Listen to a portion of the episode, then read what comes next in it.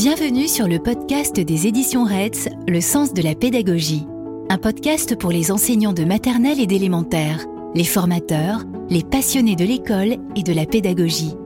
Une fois par mois, retrouvez une autrice ou un auteur pour un échange sur son engagement, sa démarche, ses gestes professionnels.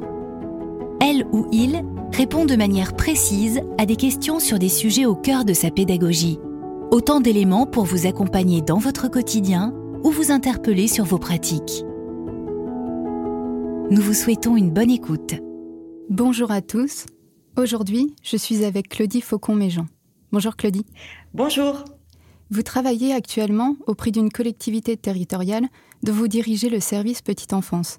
Mais avant ça, vous avez exercé de nombreuses missions au sein de l'éducation nationale, notamment en tant que directrice d'école maternelle, maîtresse formatrice, conseillère pédagogique de circonscription départementale, puis inspectrice de l'éducation nationale. Vous avez publié aux éditions RETS la boîte d'activités Apprendre à vivre ensemble et la série de pédagogie Aménager les espaces en maternelle, en trois volumes gestes clés, méthodologie et mise en œuvre. C'est justement autour du sujet de la gestion des espaces en maternelle que nous nous retrouvons aujourd'hui. Alors Claudie, je voulais savoir tout d'abord ce qui, dans votre parcours, vous a conduit à vous interroger sur l'aménagement des espaces dans une salle de classe de maternelle Oui, alors en effet, c'est vrai que c'est particulièrement mon parcours qui euh, m'a amené à, travailler sur la question de l'aménagement des espaces euh, en école maternelle. Euh, d'abord, mon parcours et mon propre vécu d'enseignante en classe, puisque je suis restée quelques années en classe en, en école maternelle, et les réactions des enfants face aux différentes propositions pédagogiques qui pouvaient leur être faites. Mais c'est aussi mon observation, mon observation en tant que conseillère pédagogique, maîtresse formatrice euh, de multiples classes dans le département de l'Aude, mais aussi au-delà, notamment dans l'académie euh, de Montpellier. Euh, qui m'ont aidé à, constituer ce, travail expérimental et à faire en sorte de, le, mettre, à disposition des, des enseignants et enfin, ce sont aussi euh, les échanges, des échanges avec mes, collègues conseillers pédagogiques, notamment au sein de la NCP, mais aussi euh, au sein du pôle départemental maternel que j'ai euh que j'ai piloté euh, pendant un temps, euh, et avec la collaboration d'un inspecteur, d'un collègue, Jacques Bossis, qui a travaillé, avec qui j'ai travaillé longuement sur le, sujet et qui m'a permis effectivement de, développer ce, concept et euh, surtout de le présenter aux enseignants euh, au, travers euh, de ces ouvrages et au travers de, conférences dans toute la France. Vous parliez tout à l'heure de réaction des enfants par rapport à ce travail expérimental, à la mise en place de, ces espaces dans la salle de classe. Est-ce que vous pourriez indiquer en quoi c'est important pour les enfants d'aménager la classe, à la fois pour les apprentissages et pour les progrès? Alors, ce qui est surtout important, c'est de prendre en compte l'enfant euh, et les besoins de chacun des enfants. Et les pratiques qu'on a souvent mises en œuvre à l'école maternelle, que je qualifie souvent de pratiques fossilisées ou naturalisées, eh ces pratiques-là, elles n'interrogent pas les besoins de chaque enfant. Or, chaque enfant est unique et euh, euh, l'aménagement de l'espace de la classe doit permettre à chacun de s'y retrouver.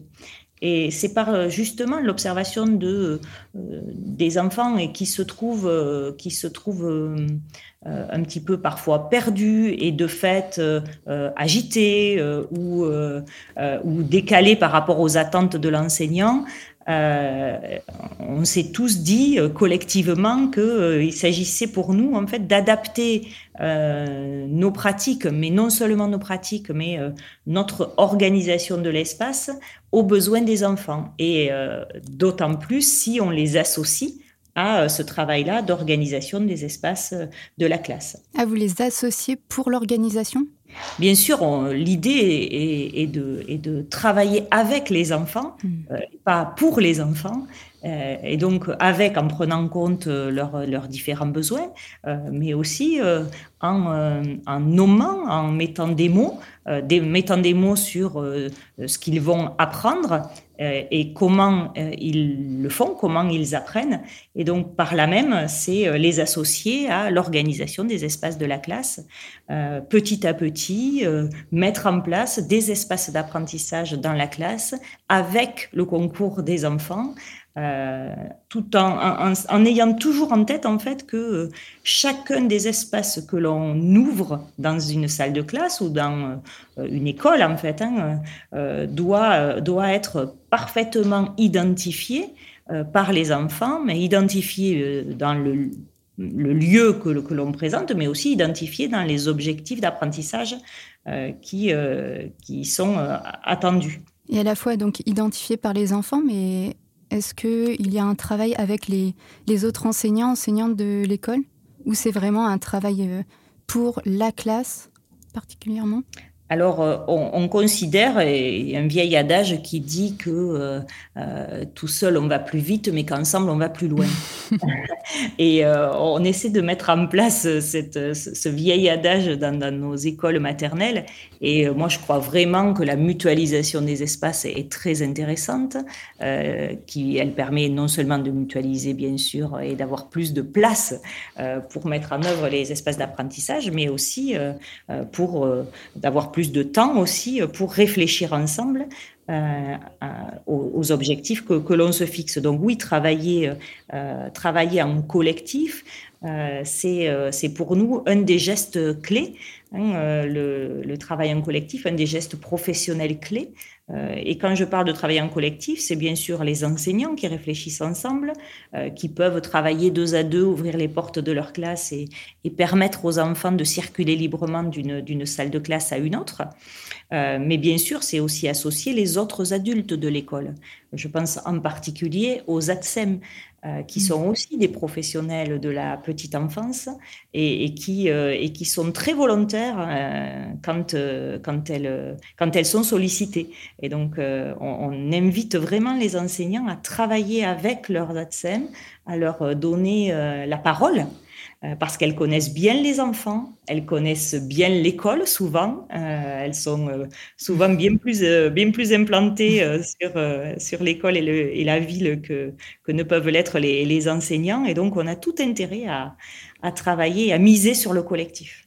Et alors, est-ce qu'il serait possible d'organiser toutes les classes Parce que là, on parle de, par exemple, de faire des classes deux à deux, de, travailler en collectif avec les ATSEM, avec aussi les enfants, bien sûr.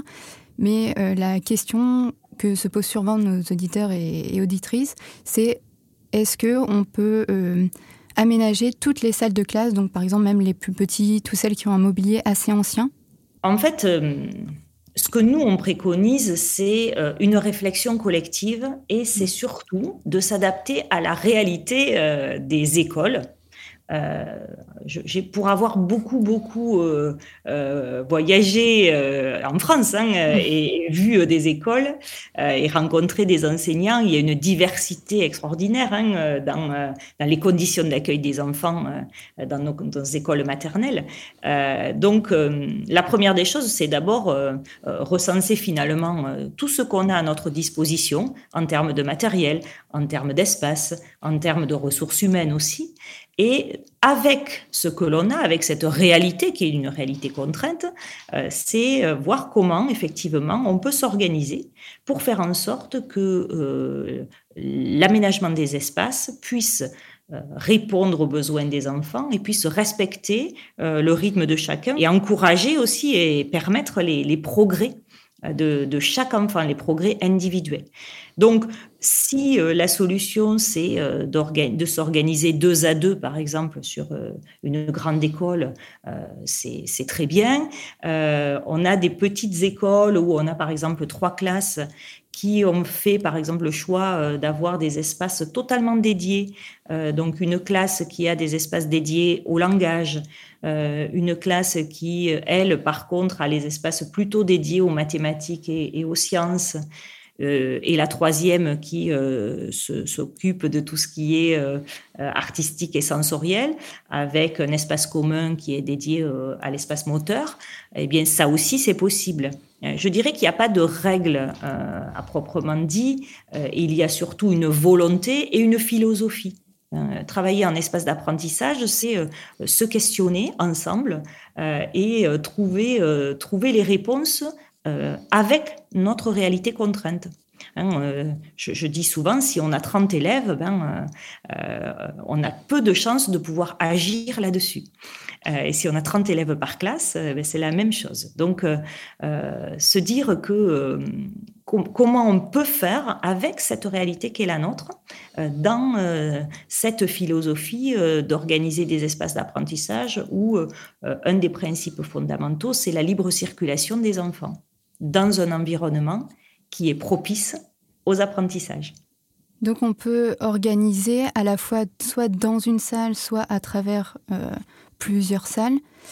c'est comme vous nous l'avez dit, c'est plus une philosophie, une volonté. On peut adapter les salles, on peut adapter les écoles. Euh, et donc c'est plus du niveau, au niveau de l'enseignant, de, des ATSEM, qu'il faut, qu'il faut travailler, euh, adopter des bonnes pratiques, des gestes clés. Oui, tout à fait. Hein. Euh, et il est indispensable d'avoir des, des bonnes postures de, de l'enseignant. Euh, il y a un certain nombre de, pour moi, d'éléments qui sont euh, importants à avoir en tête. Mm. Euh, d'abord, le fait qu'il il est nécessaire de penser la classe pour un temps long. apprendre, ça prend du temps. Mm. Donc, laissons le temps aux enfants d'apprendre et donc permettons-leur d'évoluer dans un environnement qui soit à la fois euh, hein, qui permette d'évoluer de manière sereine, euh, mais aussi qui soit euh, fort en proposition, en, proposition d'apprentissage.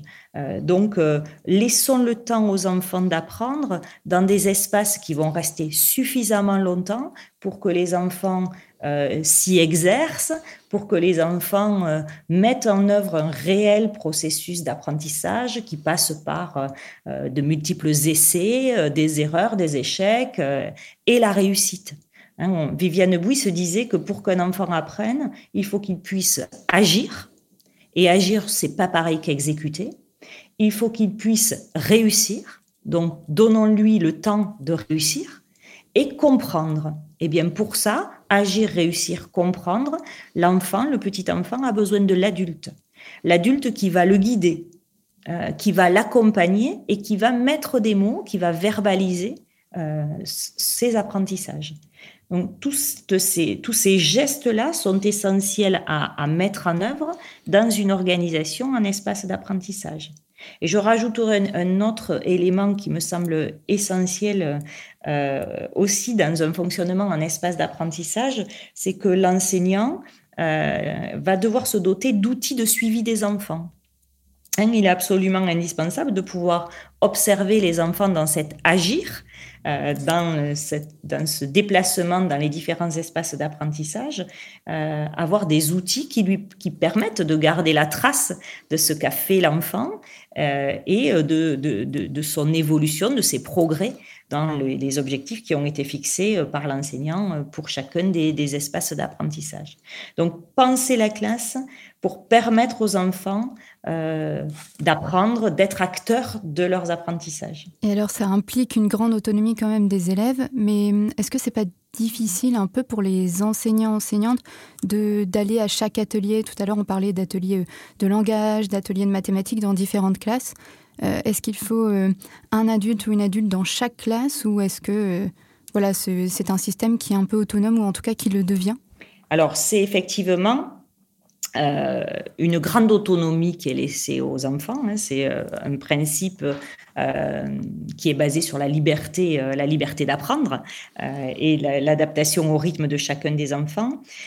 cette autonomie et cette liberté qu'apporte ce fonctionnement particulier s'appuie d'abord sur la motivation endogène des enfants, hein, l'envie d'apprendre, le goût pour apprendre, mais ça implique quelque chose de très important, c'est le lâcher prise de l'enfant enseignant sur le contrôle qu'il pense avoir sur euh, ses élèves. Et je dis bien qu'il pense avoir. ce lâcher-prise, évidemment, il implique une grande préparation et une grande organisation en amont. je ne peux lâcher prise que si je sais que les élèves vont pouvoir euh, euh, évoluer dans un environnement qui est suffisamment riche euh, pour être source et porteur d'apprentissage. Alors après, ça ne veut pas dire que la présence de l'enseignant ou de l'adulte est nécessaire à chacun ou pour chacun des espaces qui est mis en place. Là aussi, c'est un choix que fait l'enseignant il peut à certains moments euh, faire le choix de euh, proposer à 3, 4, 5 enfants de travailler avec lui ou de travailler ensemble euh, sur un point bien précis, une compétence bien précise. Et à ce moment-là, il va prendre le temps, il va donner ce temps-là aux enfants qu'il aura choisis. Et ces enfants seront disponibles pour apprendre dans la mesure où ils auront pu évoluer dans d'autres espaces euh, avant euh, ou euh, où ils pourront évoluer dans d'autres espaces de leur choix après. Donc, l'enseignant est ce guide-là qui, qui permet aux élèves d'avancer, d'avancer dans leur progrès individuel par son observation. Il va savoir de quoi a besoin tel ou tel enfant euh, euh, et, ce qu'il peut lui apporter pour lui permettre de, progresser. Euh, donc oui, l'autonomie est très importante dans, cette organisation-là, mais en même temps, elle est liée au choix pédagogique de l'enseignant et à la proposition pédagogique qui est faite dans chacun des espaces, puisque chacun des espaces doit être scénarisé pour permettre d'être source d'apprentissage. Donc il y a une organisation, et tout à l'heure on, parlait d'outils, euh, vous avez parlé de, de grilles, de grilles de suivi. Donc ça c'est vraiment euh, l'organisation principale, ou alors comment on peut voilà, donner des petits tips, euh, indiquer comment on peut s'organiser en amont, comme vous l'avez dit, pour laisser la liberté d'apprendre aux élèves, l'envie d'apprendre alors, il y a plusieurs, euh, plusieurs entrées possibles euh, et qui sont d'ailleurs complémentaires et souvent qui existent en parallèle. Euh, il y a l'outil d'observation de l'enseignant, alors par le biais de grilles, de, de cahiers, de cahiers, carnets de notes, etc., qui peut être d'ailleurs mis à la disposition de l'ADSEM. je dirais que la forme importe peu, mais en tout cas, l'idée est bien de, de garder la trace euh, ou par le biais de photos, hein, pourquoi pas. Enfin, voilà, garder la trace au niveau de l'enseignant. Mais il y a aussi euh, beaucoup d'enseignants qui ont mis en place des, carnets pour les élèves. Euh, une sorte de carnet des espaces qui permet à chaque enfant d'avoir cet outil-là avec lui et euh, de formaliser euh, les espaces dans lesquels il est allé, où il est passé, par euh, un tampon de date, par une photographie, par diverses, diverses traces qu'on va pouvoir garder dans ce carnet de suivi des espaces de l'enfant. mais ça, c'est vraiment un, outil, en tout cas des outils, ce sont vraiment des outils indispensables pour permettre cette, euh, liberté. Hein. Cette liberté, elle est, un petit peu conditionnelle. C'est une liberté qui est liée à une organisation qui est suffisamment forte et, euh, présente pour permettre la, liberté et l'autonomie des, des, enfants. Et justement, en fait, avec donc les outils, on a tous les outils, mais est-ce qu'il y a quand même, il doit y avoir quand même quelques difficultés qu'on peut rencontrer euh, à la fois, oui, c'est ça, dans, la gestion de l'espace, on en a parlé, mais aussi avec euh, les carnets, avec euh, bah, aussi les, parents, comment on amène ça devant les parents, comment on dit aux parents, on va réaménager toute la classe.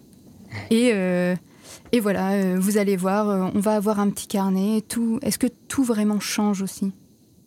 Alors oui, tout vraiment change et vous avez entièrement raison sur le fait que on doit partager et expliquer euh, aux familles ce qui se passe. Alors d'abord, euh, dans l'aménagement des espaces, un des espaces qui pour nous est très important, c'est le vestibule des parents. C'est un espace qui euh, se situe alors à l'entrée de la classe ou de l'école hein, en fonction des, des, contraintes que sont le Covid, euh, le vigipirate, voilà, des, des, choses comme ça qui, qui, sont souvent un petit peu euh, compliquées pour, pour les, les, écoles, pour avoir le contact avec les familles. Mais ce qui est sûr, c'est que ce vestibule des, parents, ce vestibule qui est un espace de partage, est important parce qu'en fait, il s'agit de donner lecture, de donner à comprendre euh, ce qui se passe à l'école. Parce que euh, vous comme moi, euh, on est des, adultes qui avons, qui n'avons que très peu de souvenirs de, l'école maternelle. Si je vous demandais à chacun d'entre vous un souvenir de, votre école maternelle, vous me diriez rapidement. oui, des flashs en fait. Voilà, des flashs, mm. mais des flashs qui sont jamais liés à des apprentissages. Hein, on est sur de l'émotionnel, on est sur euh, ce qui est, euh, ce qui est normal. Hein. Je suis pas psy, mais euh, je pense que c'est normal. voilà, donc c'est plutôt la fête de Noël, la chute dans la cour de l'école ou ou euh, la, règle sur les doigts, pour euh, certains, c'est ce qu'on me disait il y a encore deux ou trois jours euh, sur une formation, même en maternelle. donc voilà, bon, il y a des choses qui nous reviennent, mais pas des apprentissages. Donc on a besoin de rendre lisible ce qui se passe à l'école maternelle. Et effectivement, pendant longtemps, on l'a fait sous forme de classeurs bien remplis mm. avec des fiches de travail qui tendaient à vouloir démontrer qu'on travaillait à l'école maternelle. Bon, euh, le problème, c'est que c'est un peu une illusion d'optique. Hein. Euh, les fiches de travail, euh, certes, ça remplit les classeurs, mais ça remplit peut-être pas tant les têtes que ça. et donc, faire progresser nos, nos, enfants, c'est avant tout les impliquer, faire en sorte qu'ils soient, qu'ils grandissent et qu'ils grandissent avec bienveillance et à leur rythme.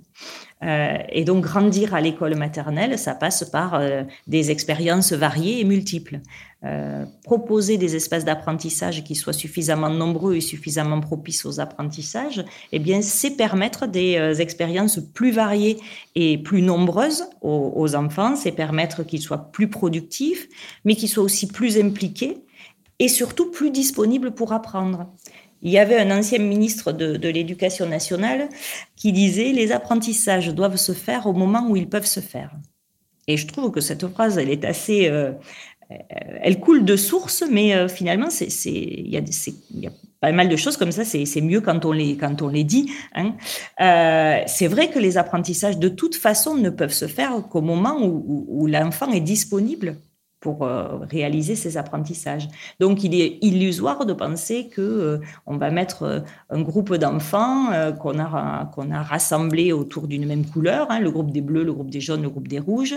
On va les mettre ensemble autour d'une table pour une durée identique et pour une tâche identique. Et se dire qu'il va y avoir un résultat à l'arrivée euh, en mettant ces enfants euh, ensemble autour de cette table sur une tâche et une durée identique, c'est totalement illusoire et c'est totalement euh, se, voiler la face que de se dire que on va comme ça générer des apprentissages. Donc oui, vous avez raison, il faut rendre lisible l'école. Alors ça passe par bien sûr le dialogue et l'échange avec les, les, parents, les parents le plus possible. C'est expliciter euh, la démarche et c'est garder la trace, effectivement. Alors, différemment, pas par des fiches de travail. Alors, il peut y en avoir des, des, des, documents écrits, bien entendu, hein, euh, voilà. Euh, mais ça peut être par le biais de photographies. Euh, maintenant, on a quand même des outils numériques qui nous permettent d'avoir même des, des vidéos de ce qui se passe en classe ou de votre enfant dans la classe, etc. Et c'est aussi et beaucoup des temps d'échange avec les familles. Et pour avoir eu beaucoup de témoignages euh, des parents, de parents euh, euh, qui, dont, les enfants évoluent dans ce, type de dispositif-là, ils comprennent vite et ils voient vite le résultat. Le résultat, il est visible immédiatement. leur enfant, d'abord, s'épanouit. et, et, grandit et progresse, j'allais dire, à vue d'œil. et, et les parents ne s'y trompent pas là non plus. Parce que ça se voit sur l'autonomie ou ça se voit, oui? Alors ça se voit sur l'autonomie, mais ça se voit aussi sur euh, euh, les apprentissages réellement, hein, sur l'envie d'apprendre aussi, je crois. Mmh. on n'apprend pas à un enfant par la, par la contrainte. par contre, si on s'appuie sur leur motivation, leur envie d'apprendre, eh bien, on va, on va être encore plus efficace. Et je crois que c'est ce qui nous, c'est ce dont on a besoin, de l'efficacité pour chacun des, enfants. Mm, mm. Et euh, j'avais juste une question. Euh, c'était euh, tout à l'heure sur rendre disponible l'enfant, en tout cas qu'il soit disponible pour apprendre. en fait, tout à l'heure, on parlait de, différentes zones, différents espaces d'apprentissage. Donc, on parlait des langues, on parlait de, des mathématiques, etc. Mais quand l'enfant n'est pas disponible ou juste n'a pas envie, est-ce qu'il est y a un espace pour ça? Est-ce qu'on le laisse jouer, euh, se reposer euh. Est-ce que ça fait partie de, ces aménagements? Oui, bien sûr. Euh, effectivement, euh, les besoins de l'enfant, quand on parle de besoins de l'enfant, ils sont multiples. Euh, hein, ils peuvent être évidemment euh, cognitifs, mais ils peuvent être aussi affectifs, ils peuvent être moteurs, ils peuvent être besoin de communication, etc., etc. Et parfois, effectivement, on considère que l'enfant peut avoir envie de s'isoler du groupe. Euh, de prendre doudou et sucette, y compris d'ailleurs quand je suis en grande section, mmh. euh, et, s'isoler du groupe parce que, parce que parfois le groupe est, est un, peu, c'est un peu difficile à vivre pour certains enfants.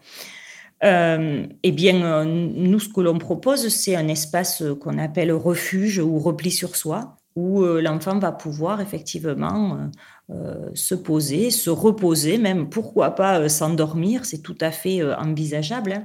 On sait par exemple qu'il y a des enfants qui, notamment dans les crèches, qui ont besoin de dormir, notamment dans le courant de la matinée. et ces enfants-là, effectivement, ben, il faut leur permettre, y compris à l'école maternelle, de se reposer. Et, et, de trouver un endroit où ils peuvent s'isoler, s'isoler du groupe y compris euh, donc dans le courant de la matinée par exemple. Donc c'est cet espace de repli sur soi où on va trouver euh, des petits matelas, des petits coussins, pourquoi pas des livres, et puis surtout qui, puisse qui puisse prendre doudou et sucette s'il en a besoin et, et, s'y installer le, temps nécessaire. Mm. Pour après repartir en, en apprentissage. Pour mieux repartir en mm. apprentissage et être plus disponible. Mm. on sait très bien que la sécurité affective, c'est quelque chose de très euh, euh, important et, euh, un enfant qui n'est pas sécure ne sera pas disponible pour apprendre. et proposer un espace repli sur soi, au refuge, eh bien, c'est aussi travailler la sécurité affective de nos petits. Et alors, vous parliez tout à l'heure de conférences, que c'est vrai que vous en faites pas mal. Euh, est-ce que vous avez eu des retours d'enseignants, d'enseignantes, d'ATSEM, de, d'acteurs, d'actrices en fait euh, en maternelle qui ont appliqué justement euh, cette méthode, en tout cas qui ont aménagé leur classe en maternelle? Et est-ce qu'ils vous ont parlé de difficultés ou justement de bienfaits après la mise en place ou pendant la mise en place? Alors oui, on a donc j'ai eu la chance d'intervenir euh, sur de nombreuses de nombreuses circonscriptions dans l'ensemble de, la France et de fait j'ai rencontré énormément d'enseignants, euh, notamment des enseignants qui se sont lancés, je dirais, hein, dans ce dans ce dispositif. Euh, ils disent effectivement que la plus grande difficulté c'est bien se lâcher prise. Euh, mais qu'à partir du moment où euh, euh, ils se sont lancés, un des témoignages que je reçois le plus souvent, ce sont des enseignants qui me disent mais moi mais jamais euh, je ne reviendrai en arrière, jamais je, ne recommencerai à travailler euh, comme avant, et parce qu'ils se sentent, euh, ils se sentent plus efficaces et ils se sentent plus justes dans leurs gestes professionnels, hein, parce qu'ils ils voient des enfants qui sont moins en souffrance parce qu'ils sont moins dans la contrainte, et, et eux se sentent aussi plus efficaces dans leur propre travail, notamment en termes de préparation où euh, on n'est plus le dimanche soir à réfléchir au quatrième atelier de la semaine, euh, celui euh, qui sera en autonomie totale et, pour lequel on va essayer de trouver une occupation qui va qui va tenir les enfants en haleine jusqu'à jusqu'à la, demi-heure prévue pour l'atelier. Donc, vous voyez, on est vraiment dans, dans, une, dans une plus grande efficacité, dans une plus grande sérénité et aussi une plus grande efficacité en termes d'évaluation des élèves. Hein, puisque euh, l'évaluation des élèves, elle passe par l'observation des élèves. Euh, et là, en l'occurrence, quand on travaille en, termes de, euh, de, pédagogie des espaces ou de, dispositifs d'espace d'apprentissage, eh bien, l'enseignant est totalement disponible pour, pour observer et donc pour ajuster euh, les propositions qu'il peut faire et, euh, euh, générer cette évaluation positive qui est donc attendue par l'institution. D'où la grille de tout à l'heure en outils et pour permettre, voilà, c'est ça, une certaine différenciation et d'avancer avec les élèves qui en ont besoin. Oui, en effet, l'idée est bien de, de, produire un enseignement équitable, c'est-à-dire donner à chacun ce, dont il a besoin. Et donc, euh, ces grilles d'observation, elles permettent euh, en effet d'avoir une idée très juste euh, de là où en est chacun des enfants. Et travailler en espace d'apprentissage, c'est d'abord différencier et individualiser les parcours d'apprentissage. Euh, et quand on a 30 élèves, eh bien, euh, même si on est des super enseignants, euh, on a besoin de garder la trace et de noter au fil, au fil de, la journée eh bien, les, progrès ou les, les performances ou les difficultés aussi de chacun de nos, de nos petits. Et pour finir, est-ce que vous auriez des, petits tips, des petits conseils à donner aux enseignants, enseignantes, en tout cas aux personnes qui nous écoutent? Alors moi j'ai envie de dire euh, euh, d'abord que euh, le plus important c'est nous n'appelons pas à la révolution pédagogique. Les enseignants sont des professionnels et ont, ont l'expérience de la classe et ce qu'il est indispensable de faire d'abord, c'est de s'appuyer sur ce qu'ils savent faire. Euh, les propositions pédagogiques qui sont faites, euh, le suivi des élèves, etc. Euh, tous ces gestes professionnels-là sont des gestes, des gestes professionnels qui sont parfaitement maîtrisés par les enseignants. et je dirais que il ne suffit plus qu'à basculer, se dire je vais m'appuyer sur ce que je sais faire euh, pour permettre l'individualisation euh, des parcours d'apprentissage, pour permettre de mieux accompagner les enfants euh, et pour qu'ils apprennent mieux, encore une fois. Donc, ce dispositif-là, des, espaces d'apprentissage, s'organiser en espaces d'apprentissage, c'est permettre aux enfants d'apprendre mieux et euh, surtout d'être euh, euh, l'école bienveillante qui est appelée dans les, de ses voeux dans les programmes de l'école maternelle. et donc cette école bienveillante, elle passe par une organisation des espaces d'apprentissage d'abord. elle passe bien sûr, et ça c'est le, premier geste clé hein, pour nous, organiser l'espace et créer ce cadre propice aux apprentissages. Euh, elle passe par euh, penser l'apprentissage et différencier, euh, c'est-à-dire les, conditions d'apprentissage et les situations. Elle passe aussi par une disponibilité de l'enseignant qui va pouvoir étayer et accompagner les enfants au cours de l'apprentissage, accompagner chaque enfant. cette organisation-là, elle permet aussi de prendre en compte l'enfant dans sa globalité. Et ça, c'est très important. Euh, chacun des espaces va permettre euh, d'offrir une proposition où chacun va pouvoir y, trouver son compte. Et enfin, moi, je dirais que euh, une des clés de la réussite de ce dispositif, de cette organisation particulière, eh bien, c'est d'inscrire son travail dans un collectif. Avec l'ensemble de l'école, avec, comme on a dit, les parents, les ATSEM, voilà, ce qu'on appelle la communauté éducative dans son ensemble.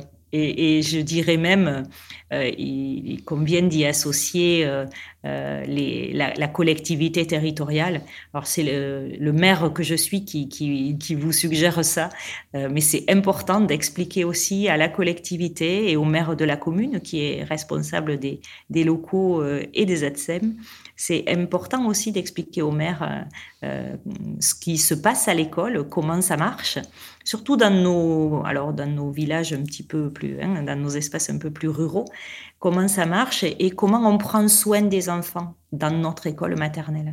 Ben, merci beaucoup Claudie pour toutes ces explications et pour toutes vos réponses euh, à mes questions. Ben, avec plaisir, merci à vous. Et à très bientôt. À très bientôt. Nous vous remercions d'avoir écouté notre podcast Le sens de la pédagogie. Si vous avez aimé, n'hésitez pas à en parler autour de vous, à le noter et à mettre des commentaires. Retrouvez tous les épisodes sur le site des éditions Reds, Apple Podcast, Deezer, Spotify ou Podcast Addict. À bientôt!